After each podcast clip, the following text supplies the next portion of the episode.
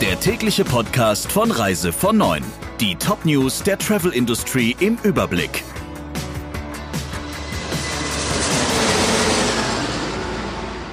Mein Name ist Ursula Lampe. Schönen guten Morgen.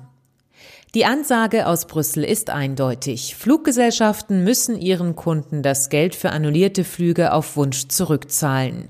Doch viele Airlines verweigern dies, reagieren trotzig oder gar nicht. Wie eine Umfrage des Fluggastportals Flightride ergab, warten sechs von zehn Passagieren, deren Flüge wegen der Corona-Pandemie annulliert wurden, vergeblich auf eine Nachricht ihrer Airline. Und nicht nur das. Zwei Drittel der Airlines ließen ihren Kunden zudem nur die Wahl zwischen Umbuchung oder Gutschein, was laut Brüssel eindeutig rechtswidrig ist. Kein Wunder also, dass viele Kunden schlecht auf ihre Airlines zu sprechen sind. Das ärgert auch den Chef des Ticketgroßhändlers AirTicket. Viele Airlines, so Rainer Klee, verhielten sich so, als würden sie nie wieder ab Deutschland fliegen wollen. Er schlägt vor, den Kunden die Wahl zu lassen, aber Gutscheine schmackhaft zu machen, mit Rabatten oder anderen Goodies.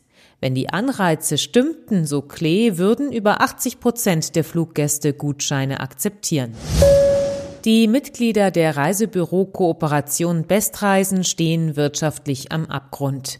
Mehr als die Hälfte der Büros bewertet ihre wirtschaftliche Zukunft schlecht oder sehr schlecht.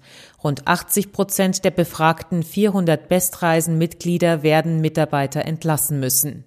Damit, so Cornelius Meyer, Bestvorstand Marketing und Vertrieb, rede man inzwischen über Zehntausende von Jobs, die in akuter Gefahr seien. Problem auch hier, die große Mehrheit der Kunden will lieber ihr Geld zurück, als Gutscheine oder Umbuchungen zu akzeptieren. Der stationäre Reisevertrieb, so sagt es Meyer, sei akut in seiner Existenz bedroht.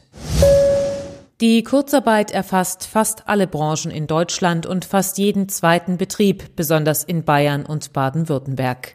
Den Tourismus und das Gastgewerbe aber trifft es besonders heftig.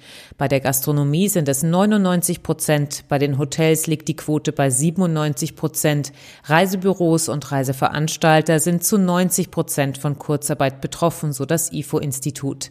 Das, so Klaus Wohlrabe, der die IFO-Befragung geleitet hatte, schlägt alle Zahlen aus der Finanzkrise von 2009. Die Hoteliers auf der beliebten Urlaubsinsel Mallorca wollen schnell zur Routine zurück. Vertreter der Hotelverbände unterzeichneten nach eigenen Angaben Verträge mit TUI, Altours, FTI und Schau ins Land. Was genau in den Verträgen steht, ist nicht bekannt. Wie das Mallorca-Magazin berichtet, wollen die Hotels Zug um Zug öffnen und erwarten schon Anfang Juli die ersten Urlauber zurück, zunächst aus Deutschland, der Schweiz, Österreich und Dänemark. Die Pläne für die Wiedereröffnung von Hotels und Gastronomie stimmen auch Arosa optimistisch. Der Kreuzfahrtveranstalter will bis Pfingsten mit seinen Flussschiffen wieder Rhein und Donau befahren. Auch auf Fahrten in Frankreich und Portugal bereite man sich vor.